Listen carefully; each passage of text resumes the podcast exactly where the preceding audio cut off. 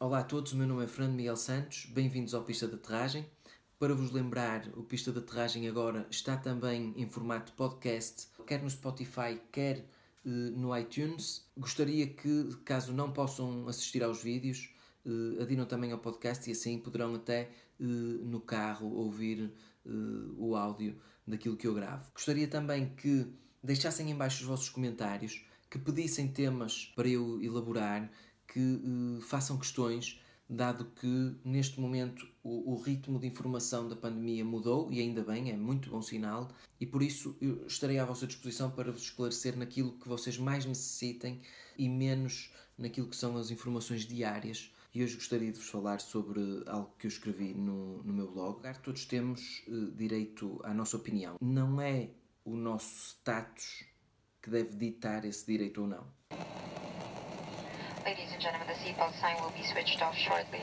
However, for own safety, we recommend that you keep your seatbelt loosely fastened in case of any... Em primeiro lugar, todos temos uh, direito à nossa opinião e isso é algo que eu gostaria de deixar bem claro porque faz parte de, de, da liberdade de expressão e do, do princípio de que todos devemos partilhar aquilo que pensamos se assim entendermos. No entanto, uh, não é o nosso status que deve ditar esse direito ou não. Isto é, não é o status social, não é uh, o diploma que temos, não é sequer uh, aquilo que fizemos antes que deve ditar. É um direito absoluto e, portanto, as pessoas uh, todas têm esse direito. Perante isto, eu gostaria de vos falar de dois casos. Eu cito os nomes na, no texto que escrevi no, no blog.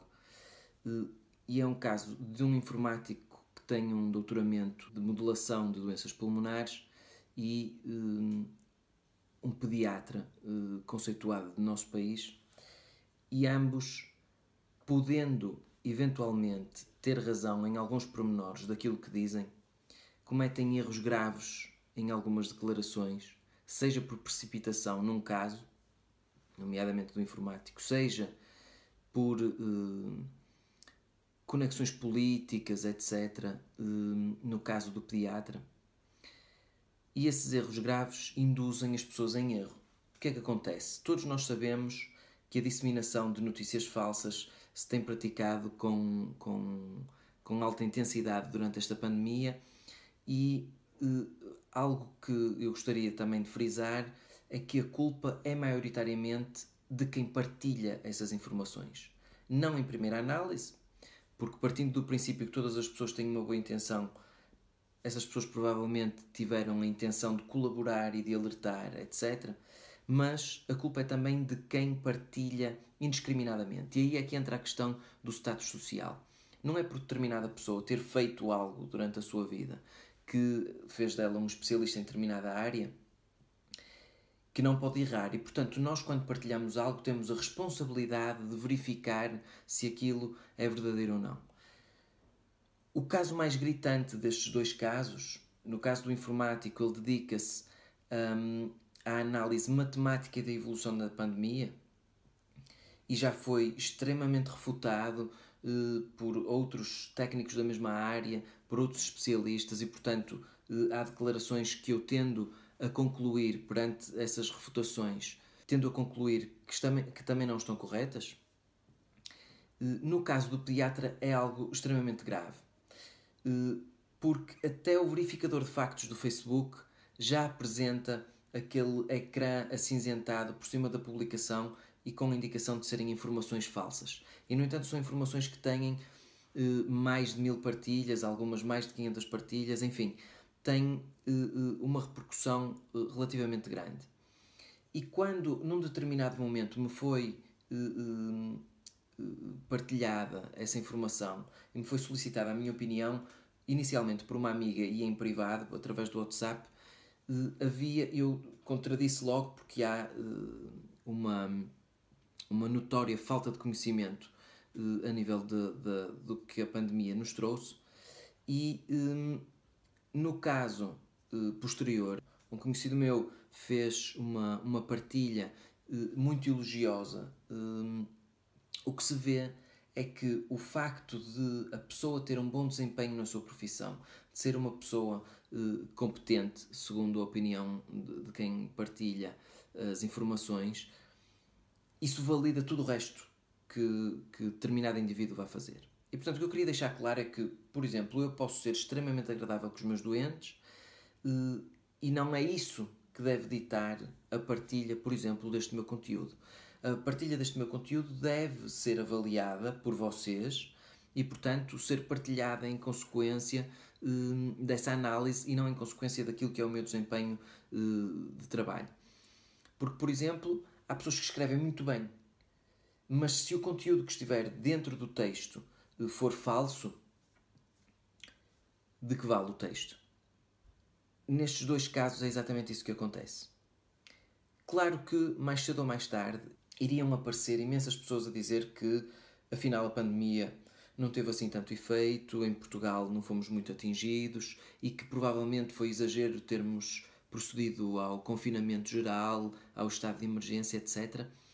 Mas as análises retrospectivas têm todas um grande defeito, que é são feitas através da retrospeção. Ou seja, quando nós olhamos para o resultado de algo e dizemos que os atos que tomamos antes não são responsáveis, provavelmente estamos errados porque o, o confinamento teve uma influência, seja ela qual for, nos resultados que Portugal teve. Porque temos países, nomeadamente Espanha e Itália, que tiveram um outro tipo de confinamento, que começaram o confinamento mais tarde e que tiveram muito mais problemas. Depois há as análises culturais, como eu já fiz em relação aqui à Suíça, a diferença de características populacionais, como por exemplo o lado mais germânico e com menos contacto, o lado francófono eh, e que fala italiano eh, mais, mais eh, próximos em termos familiares e de, de congregação de população, etc. E, portanto, que potenciam as infecções. Portanto, tudo isso são fatores que influenciam determinantemente a evolução de uma pandemia. E, portanto, não podem ser excluídos, seja por análise puramente matemática, seja por uh, uh, análises políticas, etc.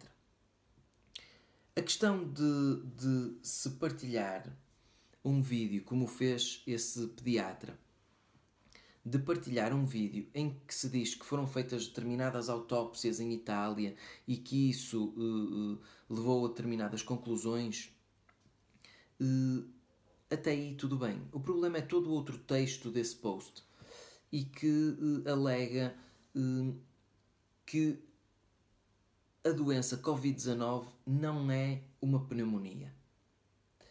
Isto é totalmente falso. A segunda parte é verdade. Há um aumento de, dos problemas trombóticos e das consequências em termos de coagulação. E, portanto, os nossos doentes aqui também tiveram eh, heparina em curso para fluidificar o sangue com doses ligeiramente mais elevadas. No entanto, uma consequência agravada de uma doença não é a causa da doença, nem é consequência direta, nem exclui todos os outros sintomas ou todas as outras questões com ela relacionadas. Portanto, uma das partes principais do diagnóstico da RDS, que também já falei aqui em outros vídeos, uma das características principais para que seja determinada a RDS tem que haver uma pneumonia bilateral as declarações do determinado pediatra são falsas e eh, são até perigosas no sentido de encontrar soluções, e houve uma carta que ele escreveu ao Presidente da República, etc., para promover a hidroxicloroquina como um medicamento de solução e a questão é que em França esse medicamento foi testado por um médico também extremamente conceituado, um, um dos mais conhecidos infecciologistas do mundo, e ainda assim ele cometeu um erro gravíssimo de não fazer um estudo randomizado, eh, com duplo controle, etc. Portanto, fazer um estudo em 26, 30, 50 doentes, sem grupo de controlo ou apenas eh, uma análise observacional sem seguir aquilo que é a medicina baseada em evidência, é grave e traz consequências de precipitação, como por exemplo eh, as quatro mortes em França relacionadas com problemas eh, derivados da, da administração de hidroxicloroquina. E portanto, temos aqui Já duas informações falsas partilhadas por esse, por esse médico, que eu acredito, mais uma vez uh, sublinho, que seja extremamente competente como pediatra, que seja alguém interessado e que esteja uh, a tentar colaborar e a tentar ajudar.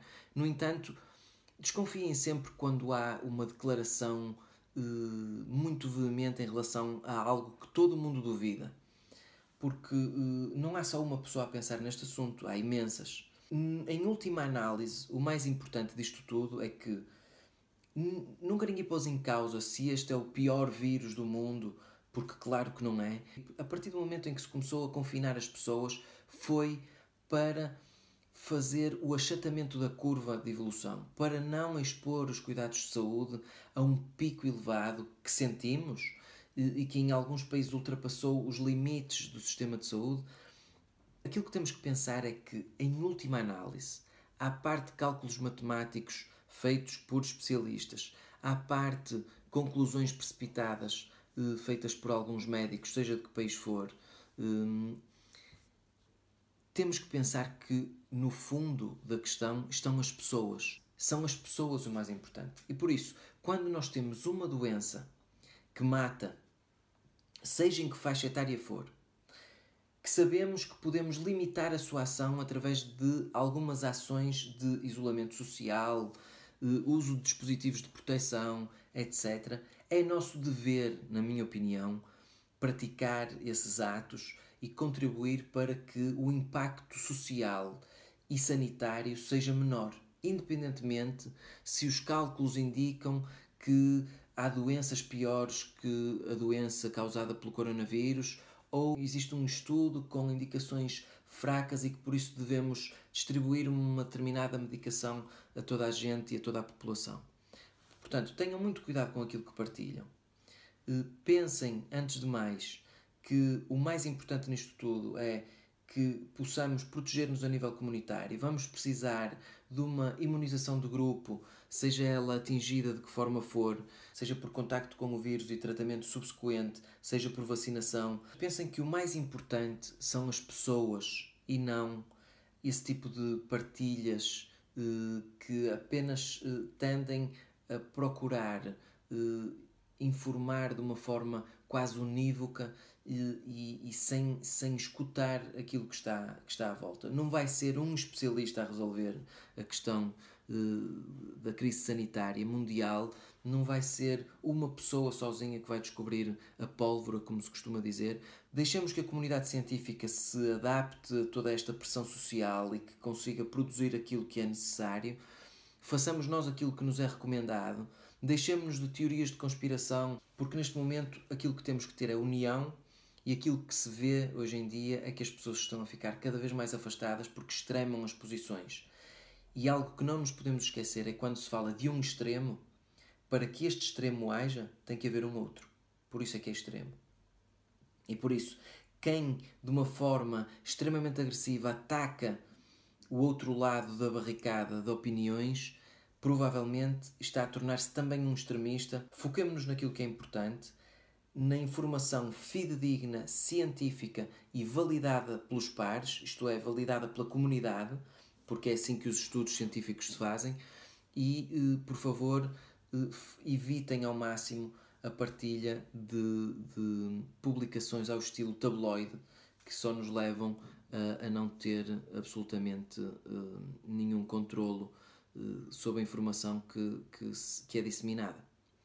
Muito obrigado e até breve. And gentlemen, the seatbelt sign will be switched off shortly. However, for your own safety, we recommend that you keep your seatbelt loosely fastened in case